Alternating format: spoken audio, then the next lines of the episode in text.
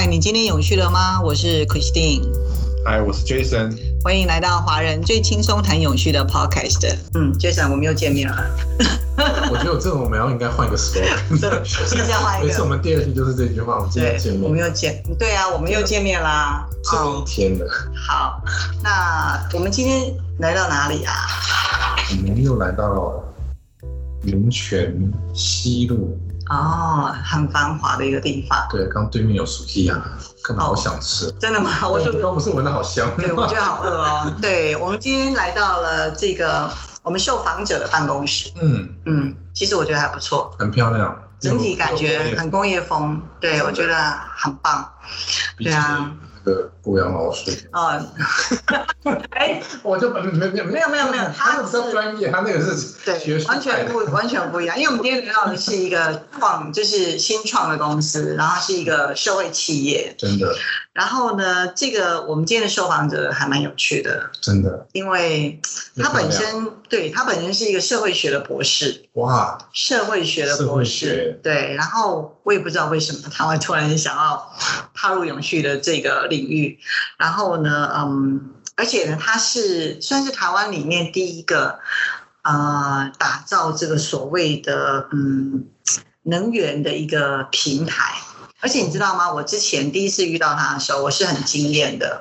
哇！因为那时候呢，我们在国外听到很多这样的一个嗯议题，但是台湾我第一次是从这个受访者里面听到，所以那时候事实上我是很感动，我对他印象特别深刻。哇！他提到了这个能源贫穷跟能源不平等在台湾的，完全把社会议题融入到对，因为你看呢，我们接触永续这么久啊，可能谈到很多能源的议题，对不对？但是很少人会特别用能源贫穷跟能源不平等在台湾这个社会出现这样的一个讨论。嗯，然后所以我当时就对他印象很深刻，然后我就觉得有机会的话，一定要请他上我们。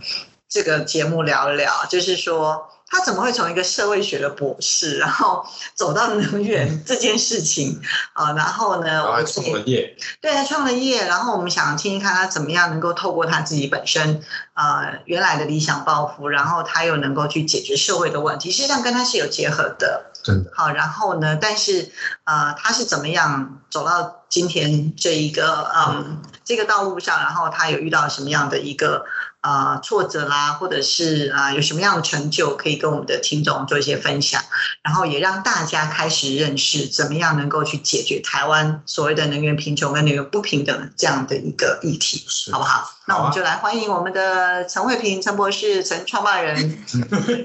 啊，我们今天是阳光伏特加，真的，嗯，好，特别欢迎你，谢谢你。Hello，大家好，我是阳光伏特加的慧平，大家也可以叫我 Phoebe。那基本上我通常会自我介绍，就是我是一个社会学的学者，然后不小心斜杠到绿能科学 这边，就斜杠的很。对对对，学 领域跨的很大，所以很多人就会很好奇，为什么你念社会学，嗯，但是你会走到一个绿能创业这条道路？但事实上，我还是会跟大家说，这跟我一路以来的研究关怀是非常的息息相关的。嗯，因为我在念博士班的时候，其实我开始跨足到一个算是跨领域的研究计划。那那个研究计划的主题是研究未来的房子。未来的住家，那这也是我第一次体悟到一件事情。大家会觉得哇，能源电力距离我们好遥远啊，它是高科技、很技术含金量很高，我不懂，我无法去参与或是改变这件事情。可是当我开始接触到能源议题，是从一个很贴近你我的生活，就是我们的未来的家。嗯，你去想象，我们现在把灯关掉。我们什么都不能做了，所以其实电力是当代社会里面基本上它已经是生活必需品。它就跟空气是真的，真的，阳光、空气、水，就是如果没有电，大家就根本很难去继续我们现在的生活的行行动跟样态。是，所以这也是我第一次意识到，哇，能源。电力是这么重要，贴近我们的生活。那是在多久以前啊？那是我在博士班刚开始的时候，因为我们念博士很穷啊，然后就会去问一下子，就是老师们，哎，有没有什么工作？对，有没有他都照顾你一下？对，我就说有什么有趣的那个研究助理的工作。是。那那时候才接触到我讲的这样的一个跨领域研究的计划。那这也是我开始接触所谓的科技与社会研究的领域。嗯。因为我一直说我自己是纯种的社会学者，就是我大学硕士班到博士班我都念社会学，所以更多人就会奇怪你为什么念社会学会跳到科技，好像很跳跃。事实上它并没有很跳跃，因为社会学关注是人，但是你把人放在当代社会里面，就是无所不在的科技。是我们手边的电脑、手机，甚至是电视，这些技术物无所不在。所以科技与社会其实就是更加的关注在当代社会里面有这么多的科技，它可能是人跟科技之间是一种相互形塑的一个过程。这件事会非常的啊引起我的兴趣。那切入能源议题，是我讲原来我们的房子、我们的生活这么需要电力，但是我们好像从来没有想过我们可以有选择。对呀，因为台湾的电一直都是，我们都是有公共机公共财嘛，对不对？然后再就是说又很便宜、方便，又很普及，又很少跳电，然后福利又太好了，对不对？就没有感觉。是，所以就变成我们跟能源的关系是非常疏离的。是，也因为这样，因为它很便宜、很便利、很方便，我们好像就遗忘了说，我每天用的电力它到底来自哪里？就像我每天吃饭，对，我会去思考说，这个这个啊，这个饭。饭盒里面的这些便当里的菜，嗯，或是饭，它是不是有机的？是不是对人体健康友善？甚至我会想的更多，它是不是环保的？是不是无农药的？是不是对土地更好的一种耕作方式？我们可以去选择我们每天吃到嘴里的食物。我会希望它对不管对自己、对家人、对地球都更好。嗯可是我们在用电，好像就忘了我们是不是也可以去选择对我们、对地球、对台湾社会更好的能源的选择？对，我觉得。我们好像忘了这样的选择的能力了。那所以回到我刚刚看提到的，当我去思考，那未来的房子会有很多高高超的智智慧科技产品的进驻，但是它也很耗能。对对，所以当时我们就被邀请到这样的一个跨领域的计划里面。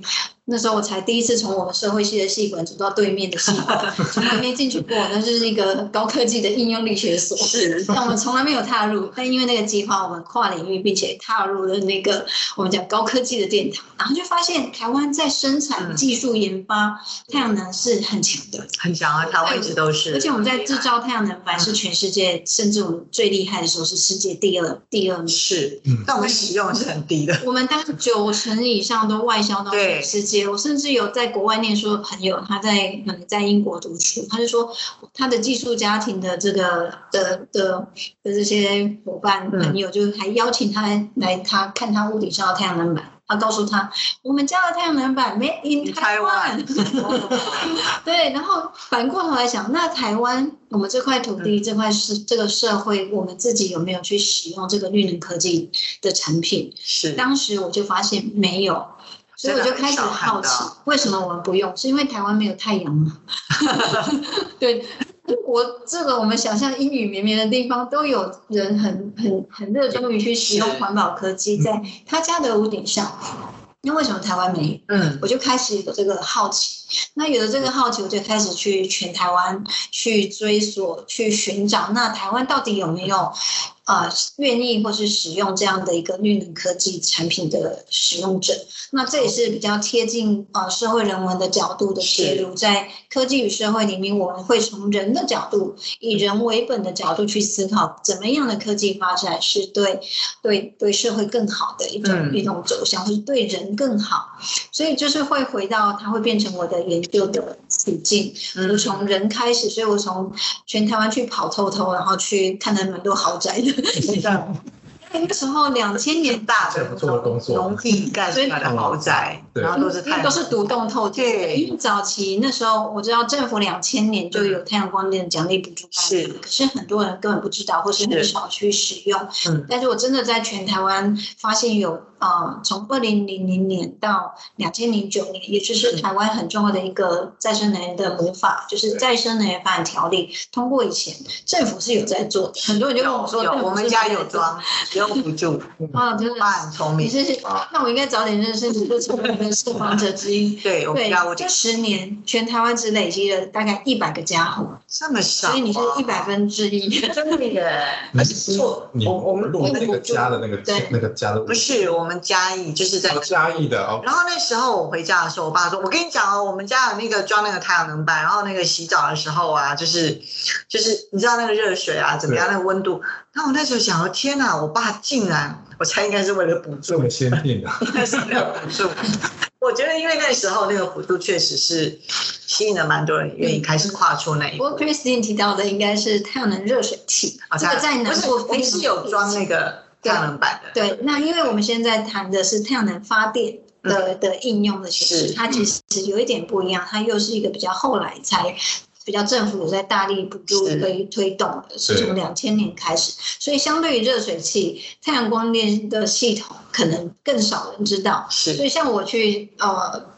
早期要去跟大家说我在做太阳能的研究，大家就会跟我说，我知道，我知道，就是可以洗热水。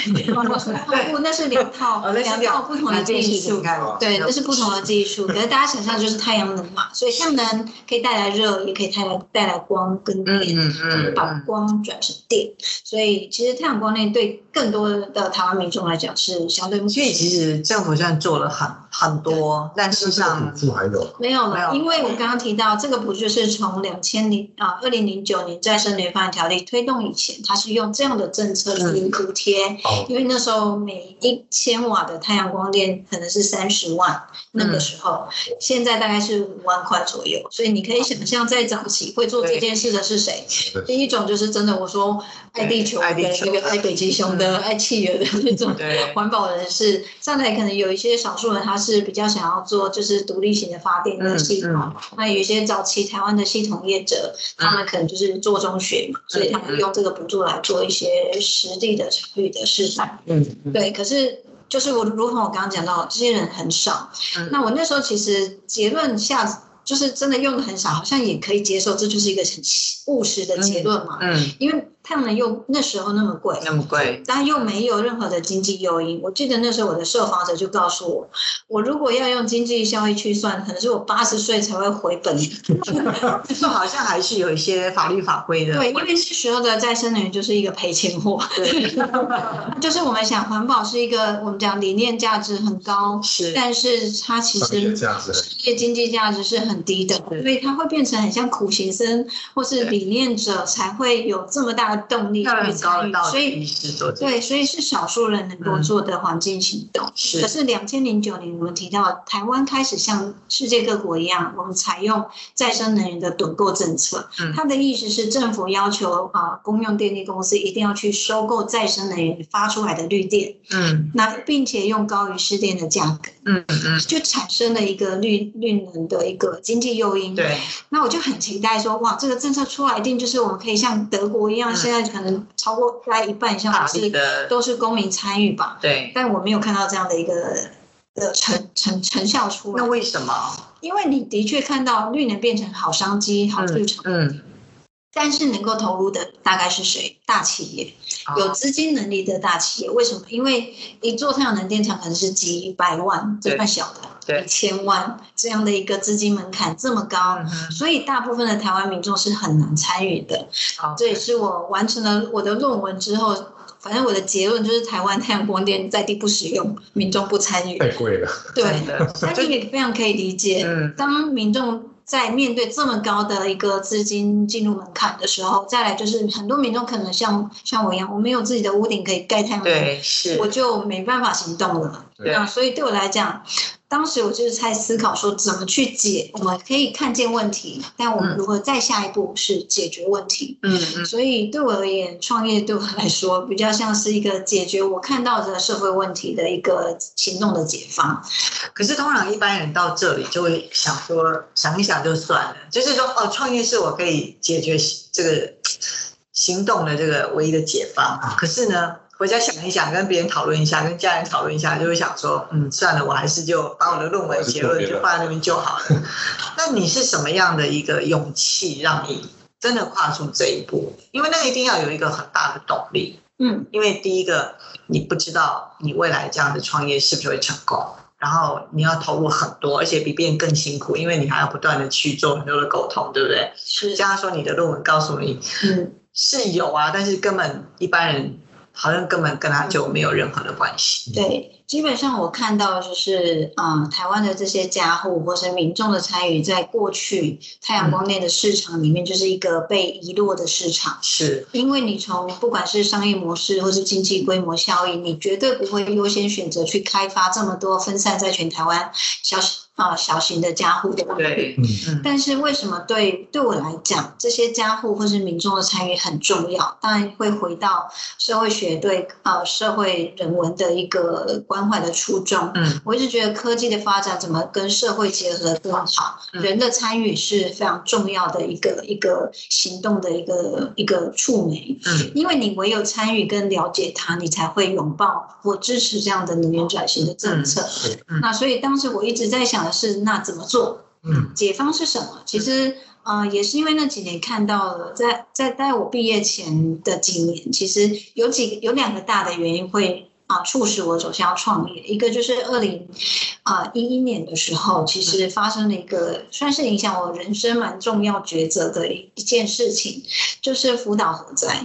哦，是。那福岛核灾的发生的时候，那时候我正在屏东做一个叫做羊水重电的研究，它是一个在莫拉克风灾过后，透过太阳能产业的结合，去带去翻转这个灾灾区的一个重建，跟灾民升级的一个创造。嗯，所以我看到的是一个绿能的产业如何变成一个地方重生的力量。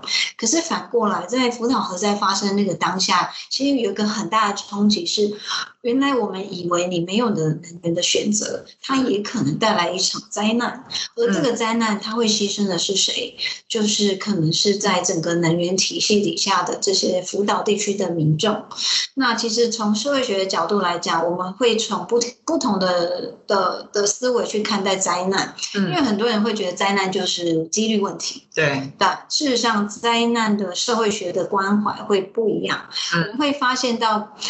也许风啊灾难发生的几率是一样的，可是每个人去回应这个灾难的能力资源是不同的。所以当时我受到这两个冲击的一个呃的一个一个行动的一个触发点是，我看到了能源科技可能带来一个。重生的希望，但是我又在另外一个地一个日本这样的一个土地上看到，原来能源也可能带来一个，哦，你想象不到的一个灾难，去让某一些人在这个过程中被牺牲。嗯，那我那时候其实就有一个非常非常呃，现在现在想起来真的是很单纯的一个 呃，就是做梦的一个想象力，就是我很想要带日本辅导的小朋友来屏东，我希望来分享。这个屏东如何从灾后重建，透过一个新的绿能产业重新站起来的故事。嗯，所以那时候就立志，我想要带。日本小朋友吧，为什么是小朋友？这又回到我们讲社会学的关怀。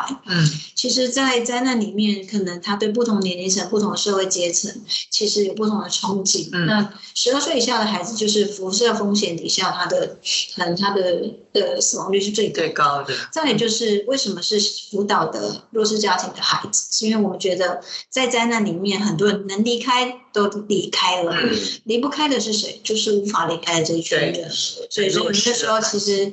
就目标很明确，我想要带日本的这些弱势家庭的孩子来屏东，我希望他们可以去看见，即使我们遇到一个这个很大的灾难，我们还是有办法重新用一种新的方式重新站起来。嗯嗯。那这是一个很简单的想法，但是怎么做？我没有钱，所以呢，当时我就用一个很很很有趣，我就开始 Google 看有什么资源可以找。那我真的那时候真的找到一个，就是啊，一个某个知名的酒商，他每年会有个梦想计划。哦，酒商，对对对，会走路那个，会走很久，对，走很久。但那时候就是想说，哎，我我就去试着试着投这个计划。然后我大概只有三天的时间写计划书，因为太晚发现。但是我对，就生。三天，但是我就是很努力，我就写出我的计划书就投出去，但是啊，隔了一阵子就收到他的回函，然后就战战兢兢的打开，然后就发现很抱歉，你连初审都没有通过。但是我觉得那一次经验对我人生或是对我个人来讲是个很重要的事件，就是我觉得我我一直会告诉大家，我不是一个很勇敢的那种人，甚至我以前就会说我不太会讲话，甚至在公开的场合讲话，我可能就会觉得很很没有办法。可是我觉得那是我第一次学会勇敢，为你的梦想而勇敢这件事情。我第一次感受到说我不怕失败嗯，因为即使我被拒绝，我并没有因此就觉得说我想做这件事是不可行的。是我反而是更坚持，我想做这件事，但我需要去找其他的资源，所以我就开始去骚扰我周边的所有的朋友啊，就说哎，我想做这件事，然后也因此认识了主妇联盟基金会。那时候有个飞鹤小组的朋友，是对，那我们就啊。也因为这样辗转认识了一个天使赞助人，他就真的支持我们，所以我们在二零一三年就真的带了十六位日本辅导的孩子到屏东。那过去屏东八八风灾之后的这些灾民，其实就成为接待这些小朋友的家庭，所以我们把就是。呃，还有点翻转。你过去可能是呃在那里的受害者，可是你重新站起来，你还能够把手心向上去，或是手心向下的去帮助更多的经历的人。嗯，就是我们希望在这个过程里面有一个相互赔利的一个过程。嗯，对。那这一次的经验就是真的让我体悟到一句话，叫做好像真的当你想要做一件好事的时候，全世界全宇宙全地球都会来帮助你，是吧？真的。那么这是我的体悟，但是另外一方面，我就开始想。哎，那我我想做这件事，如果不是一次性的，那怎么办？我的下一个天使在哪里？是我不知道，所以我就开始思考说，那当我想要去解决的这个社会问题，就是绿能普及这件事，公民无法参与，我就开始思考说，我要选择什么样的模式？嗯，那那时候我也开始接触到，呃，台湾其实这时候都正在萌芽的社会企业的概念，是我觉得反而蛮契合我当时的想要做，就是。我要解决一个社会问题，但是我必须有自给自足的商业能力，嗯，去让自己可以拥有持续解决问题的，而不是只是不断的不是寻找赞助人。对对对，我能够自给自足，我才能够让解决问题的能力持续。是，所以后来我就比较更。更清楚我应该要走向的是创业。那我觉得比较幸运的是，我在毕业那年就是二零一五年，那也刚好遇到了我现在共同创业的伙伴。嗯，那很多人问我说：“那你到底怎么遇到他们？” 对，我就会告诉大家，嗯，这件事情呃像极了爱情，就是左转向右走，就是像极了爱情一样。对，因为你就是在对的时间遇到对的人。那但是反过来，我们去思考，为什么我会彼此认为是对的人？其实我我自己是一路我在研究的，从研究的角度，其实我一直在为这条路做准备。是。那我的创业伙伴，他们可能就从另外的商业模式或是创业的角度上，他们也在为他们想要做的事情做准备。所以当在那个时刻。我们相遇的时候，我们就真的喝完一杯咖啡，然后就说我们一起成立公司吧。现在回想起来，还是真的觉得是大冒险。嗯，但是这个有四个，另外四个本来就之前就认识的。啊，就是各自各自的网络去认识。哦，对，我觉得这个事情就很像，就是说很多人也会就聚在一起啊，谈很多的梦想，对不对？然后喝完咖啡回家就嗯就放着，对不对？但是我觉得你们当时就是一鼓作气，对，因为我们各自都准备好了。很棒，对对，嗯，所以那个时间，而且你看，就像你讲，二零一四年刚好社会社企的元年嘛，哈，就说你刚好在那个时候也搜到搜寻到社会企业的价值，对，概念。因为你想想看，如果一直赞助也不是办法，对不对？然后做一年做两，对呀，对啊，而且你会觉得太辛苦，太辛苦了。然后刚好社会企业这个这件事情在台湾萌芽，然后对，就是就像他讲了嘛，就像慧敏你说，就是他想做这件事，一切都刚好准备好，他就发生了。是，对。那我很好奇哦，因为你从大学、研究所到博士班都是社会底子出身的，我很好奇是你是天生就，就是你本身对社会的议题就很明确吗？在你选择大学科系的时候，因为你一路都是这样上来的。好。应该不是一开始就很明确，因为以前我们对于什么是社会学，嗯，是没有这么清楚的。甚至我对我来讲，我可能就觉得我不想要再靠近数学了。这么简单，好理由，这个好理由。对，发现以这样子出发点进入社会学领域，后来会会觉得不，我们永远离不开数学。真的，像我现在还要算一 k 瓦是多少，所以我就讲说，为什么会这样问你？是因为哎，你是念社会，那你知道你要去了解这些很多那个背后的这些，是，基本还是离不开的。你你就是需要要有这样子的一个基础嘛，对不对？不然的话，你要从一个领域里。文科跳到理科，嗯，事实上有时候很多是跳不过去就，直接跌下来，你知道吧？但但我觉得蛮好的是说，呃，从人文到到一个相对科技的产业，嗯，因为我觉得社会学里面有一个就是我提到科技与社会这样的一个一个一个子领域，嗯，它就是会。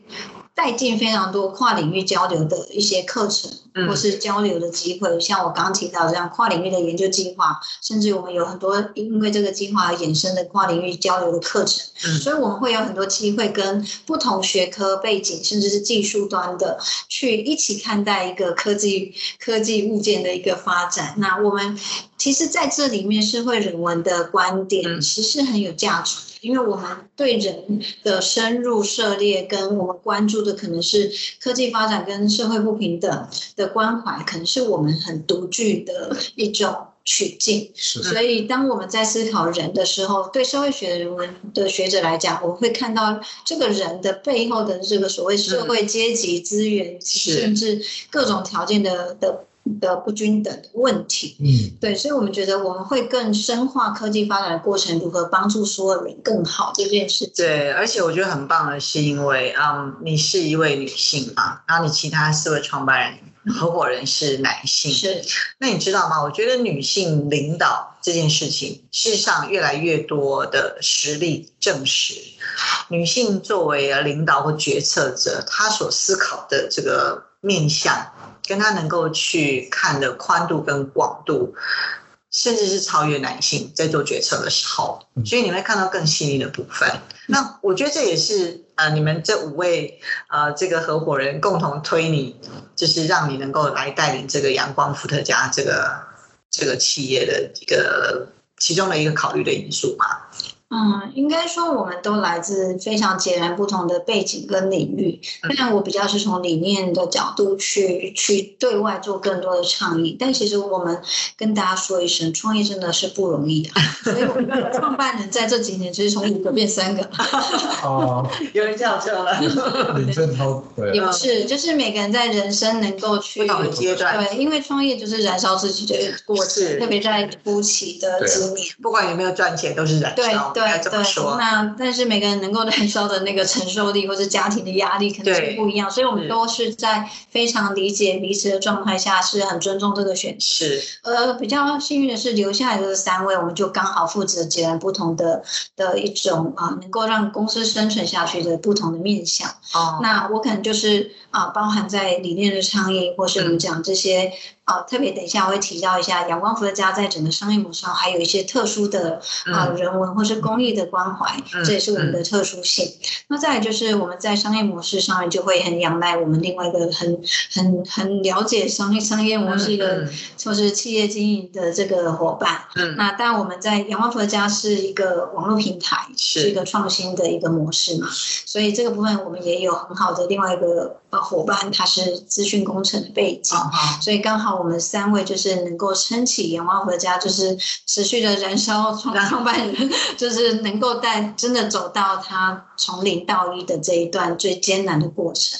那我觉得我们蛮幸运的，就是因为我们的理念、价值、诉求很很明确，而我们的创新的商业模式也得到很多人的支持。是，所以啊，很幸运的我们在二零一六年，我们就二零一五年我们就相遇嘛，对，去成立公司。对，我们大概在一年后，二零一六年推出这个台湾第一个运营的公民参与的平台，就是阳光伏特加。是，对。那阳光伏特加推出之后，其实我们就是打造三种参与模式，嗯，让每一个人都可以。很简单的参与，第一个就是你家有屋顶，你就可以出租屋顶给我。那这个解掉的是过去很多民众找不到人帮他评估他的小小的屋顶。呃，这是你家有屋顶。可是你的屋顶是说像透天那种，对，那是最好。大楼的那一种。呃，它也可以做，但是就要开会，对，很多人要会员大会那个。这就是台北市很多人面对集合式住宅的困境，但是我们也帮大家解这个困境啊。你即使没有屋顶，你可以买其他人的屋顶上的太阳能电厂的太阳能板啊。对啊，对，所以你可以出提供屋顶，再来你也可以出资小额出资购买一片太阳能板，对，你就可以参与这个绿能的事。再来是第三种，我们最特别就是我们还结合绿能公益，我们让你用捐款也可以支持台湾能源转型，而且是帮助到弱势团体。所以这三种啊很简单，你可以在阳光佛家网站上点三下就做到的事情。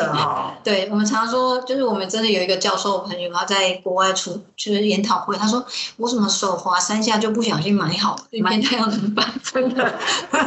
我们回去要手滑一下。对，就是我们让参与变简单。嗯。但是最困难的事情就是募资完成之后要把电厂盖起来，并且维运二十年，这件专业的工作就会交给我们。那我们也会把未来电厂的收益，比如说你买一片，你买两片，嗯，我们就会依照你在这个电厂参与的比例去分配这个售电的收益给大家，而且是呃以台电现在的。的一个电费单就是两个月一起嘛，对，你就会收到，哎，你卖多少电给台电，然后我们就得到多少的这个电费的收益。嗯，当然这中间就会扣掉我刚刚讲的我们维运电厂的费用，还有保险、屋顶的租金这些必要费用。那在我们平台上你可以看到，它可以带来的可能就是比定存还要好的好的一个收益。一个收益，更重要是这个收益可能在在目前大概是五到六趴的一个内部报酬率，一个预估值。嗯，那当然，它比起股票或是我们讲高风险的这种这种投资方式，当然不是最好的。但是我们提供给大家一个更好的绿色投资的选择，嗯，就是让你在做啊买一片太阳能板或者捐一片太阳能板的时候，你都可以去帮助到地球环境减碳。那我觉得这才是真的。回到我们讲绿能的发展，怎么对台湾社会这块土地更好？对，那更多人参与，那大家都一起创造这件事。而且每个人可以按照自己的能力去做自己可以做的事情嘛，对不对？就一片就可以了。是的，不用不用像有是不是有一些公司也有在做这种？啊，当然我们是第一家，但是后来有一些后进的学习者。哦，对，但我们其实是有买，但是好像你有买哦，不是阳光真的，那你回去再点一下就可以了。什么太阳能、太阳人？有，其实我知道，我们有很多，呃，后面其实有应该至少六七家，他学习我们的模式。模式。但回过头来看，那阳光福家作为先行者，其实我们其实在过程中做了非常多大家看不到的努力，所以我们一直觉得平台可以。被复制，但是我们在理念价值或是我们在客户服务上面的深耕加入，甚至是我们做更多是啊价值倡议，或是发挥我们跟企业对地方政府的或是民间的这些所谓的社会影响力。我想这个不是只是复制我们商业可以做的。我觉得一个企业很重要的是它的理念跟它的文化是。让它能够永续很重要的一个 DNA 嘛，因为对不对？任何平台谁都，你只要有能力都可以做，对。但是他如果没有这样的理念去支撑他们的话，事实上就会沦为另外一个只是很简单的一个经济的单纯只是一个商业工具。对，所以我觉得这个部分是仰望福德家跟其他。类似平台就不同的地方。对，那当然从呃创就是新创团队，但我们现在已经超过五年了，已经已经不年轻了。现在开始是称自己是新创，就像我们家的小 baby，只要过一个月就 不是也不是新不是小 baby。对，我觉得前面五年就是我们一直在不断的努力的耕耘，甚至我们把公民电厂这样的概念带入台湾，真的可以在能源转型里面作为一个政策方案。我觉得这也是我很感动的一个部分。因为我在做研究的时候，我也拜访了很多呃产官学，对，然后大家给我的回应就是为什么要公民参与？但是我们就现在用行动证明，或是他们会告诉我民众不想参与啊。但是我看到就不一样，我我相信台湾民间有很大的支持更好的永续能源的力量，但是他过去是动不了，或是他找不到参与的做法，所以他没有办法展现出来。而阳光回家就是为大家找到这个参与行动的方式，嗯，而且让它变简单。那让它变简单，就是它可以普及化这件事，是我们觉得很重要的。很重要。对，因为如果一件很棒的事，就是永远是少数人那它的影响力会是很少的。所以我一直会认为，仰望佛家在啊整个绿能市场里面，我们在做的只是绿能影响力的一个扩展，我们让更多人，而这个更多人是包含地方政府、包含企业、包含民众、包含这些民间团体，都会是我们这个所有的刚刚提到这种商业模式的合作的伙伴。而且其实我们要一直走在商业市场的前沿，所以其实我们其实也更必须紧密的扣连在台湾的再生能源的政策跟法规，所以电业的发展。所以我们在二零一九年其实就非常的领先，我们成为台湾第一家绿零售电业。好，那为什么我们要做这件事？因为我们现在就是大家一起出钱买太阳能板，或是建制太阳能电厂，然后把电依据再生能源发展条例，就是卖给台电。有优惠的等售电价，那可是这个等售政策，其实我们会很清楚的知道，它是一个过渡性的政策工具。是在它达到政策目标，或是达到所谓我们讲试电评价，就是我不再需要补贴了，这个这样的一个科技产业，已经可以在台湾在市场的竞争下面成熟的去拓展。这时候政策的补助就不重要。对。我们很明确在前面就知道这件事，所以我们也很早就开始准备我们的下一阶段商业模式，有可能就是我们不只是号召大家一起买绿呃建制太阳能电厂，并且发绿电，我们的下一步可能是大家一起发出绿电之后，还把它卖给更多的用户，这些用户可能是企业，可能是最终比方家家户户，你可以去买一片太阳能抵我家的家里的用电，这是我们最终极的目标，但是。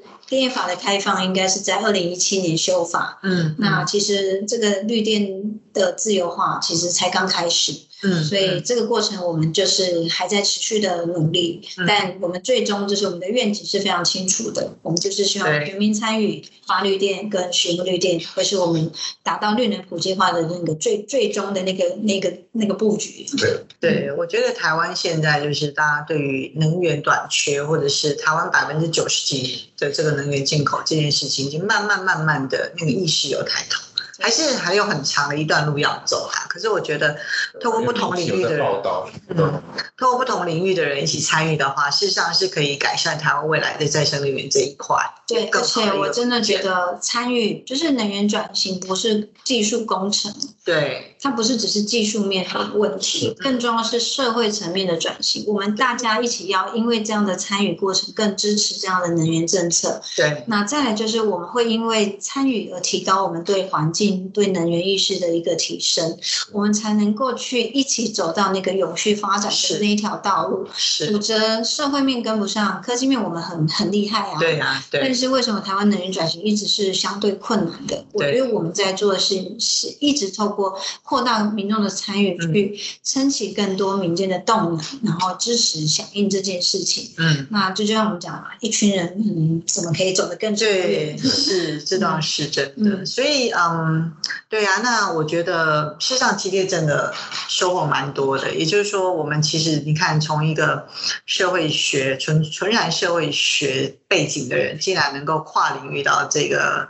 这个能源的议题，我觉得也给了我们听众很多的鼓励。就是我们常常遇到很多人讲说：“哎，你们做永续的，通常文科的，就是会对他你们做永续的需要哈，我也不是环工的哈，我也不是什么哈，就是电机，就是在科技上有很多的这种概念的，我怎么样可以进到这个领域？事实上，就像您说的，其实永续它基本上的本质是静态的，就是说它是以人为出发点这件事情啊。那动态的话，就是我们绕着人这件事情去做很多，啊，在当时的环境、社会的需求之下，我们去创造出一个更好的一个解决方案。是。那我想当时慧平就是啊，看到了这样的一个需求跟机会。对，但是我觉得阳光佛家的一路走来算是成相对成功的一个，就是稳定持续的成长。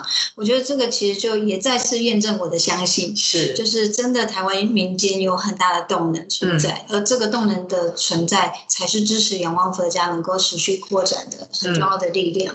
那我觉得在啊这个过程中，我们其实很多的参与者给我们很重要的回馈。我觉得印象最深刻就是啊有人就是买了太阳能板之后，他就说现在以前他。觉得太阳很大，天气很热的时候，他心情不好，心情闲不舒服啊，他觉得这是 太热。可是自从他买了太阳能板，他就会开始感受到越热越好，太阳越大越好，是越来越多。对对对，他们才人生。对，你会知道我跟环境的关系，我跟能源的关系，其实都因为这个参与被绑得更紧。那我觉得特别想要再跟大家分享的就是，我一直认为说，在能源的转型的过程，不要遗落任何一个人。我想这也是我们从社会人物的角度会特别关注的。所以，我们一直在绿能公益这块，也一直在告诉大家说，每一度绿色的电力，它的经济价值可能是这样。可是，当你把它放在更有需求的地方，它的社会价值是更大的。对对，所以我们一直希望啊，不断的去透过我们的行动，或是我们的一些专案的推进，不管是做公民电厂，或是我们的公益的专案，嗯，其实都是一直希望透过这个过程，让大家一起去相信，并且一起实践这件这个价值理念，就是。如何用绿能发展的同时，嗯，不止帮助到自己的口袋的荷包，嗯，甚至你还可以像我们很多爸爸妈妈帮小朋友存太阳能板，嗯，其实你就会发现，哎，二十年的短寿结束就是个成年礼啊，可以用小朋友的名字买，对他用小朋友的名字，那需要父母亲监护人签名，对对对，就是他他帮小朋友去购买，哦，那这个这这个其实让我们很感动，是。你会知道你现在存的这一个太阳能板。他的你不只是帮他存钱，你还帮你的孩子未来留下他的环境未来。没有错，我觉得这件事才是我们觉得很重要的事情。因为永续这件事，它是它是是一个很理念式的。对。可是怎么化成我们日常生活里面，不管是经济行为或是日常的行动，嗯，其实我们是可以采取行动的。是。样最后回到就是，我一直觉得在社会学里面有一个很棒的事情，就是我们不断的在思考，就是。我常会说啦，这个世界并不美好，这个地球正在崩坏中，正在暖化，这么多灾极端气候灾难，这世界看起来一点都不美好。嗯，可是我们还是要回到。每一个人都应该拥有改变的力量，是，即使他只有一点点，但只要从我们自己每个人做一点点事情，我想这是永旺佛家作为一个群众集资的平台，一直需要去透过这种方式去告诉大家：你捐一片，你买一片；你捐五十，你捐一百，甚至你投资一片太阳能板，其实我们都一起在帮助台湾有更好、更多的绿能发展出来。对，而且我觉得社会企业最重要的一件事情就是说。说，嗯，我们不要把这些公益或者是做这些事情当成一个高道德，好，好像你谈钱就有点俗气的，对不对？可是因为它是一个很基本人的欲望跟一个需求嘛，那如果你能够让它结合的话，总比就是你一一味的去赚钱。以经济收益为主，这样的一件事情来更有意义。是，所以其实我一直觉得仰望佛家的平台的商业模式，它其实就同时达到了永续发展啊目标里面的三个环节，一个就是环境、社会。跟啊经济，其实这三面我们同时就做到了，它是一个三方共好的一种创新商业模式。我觉得这是仰望合家希望带给大家的一个一个正向的力量，对，一个可能性，一个对，而且我们已经实现它，而且这个实现来自于每一个人的行动参与。我们到现在已经累积完成在三百三百座的全民的。用一人买一片太阳能板的方式完成，超过十百万瓦，两万多人次的参与。而且我记得现在这个市场很夯，因为每次他们都会预告说要开放什么电厂，然后马上就预购完。哇哦！你如果时间太长就没人就看。我现在看现在上面想买也买不到啊。我们今天开开卖，然后可能片啊，就是我们我 想买也没啦，没有了。我们现在有新手新手穿的，感觉我们强盛品。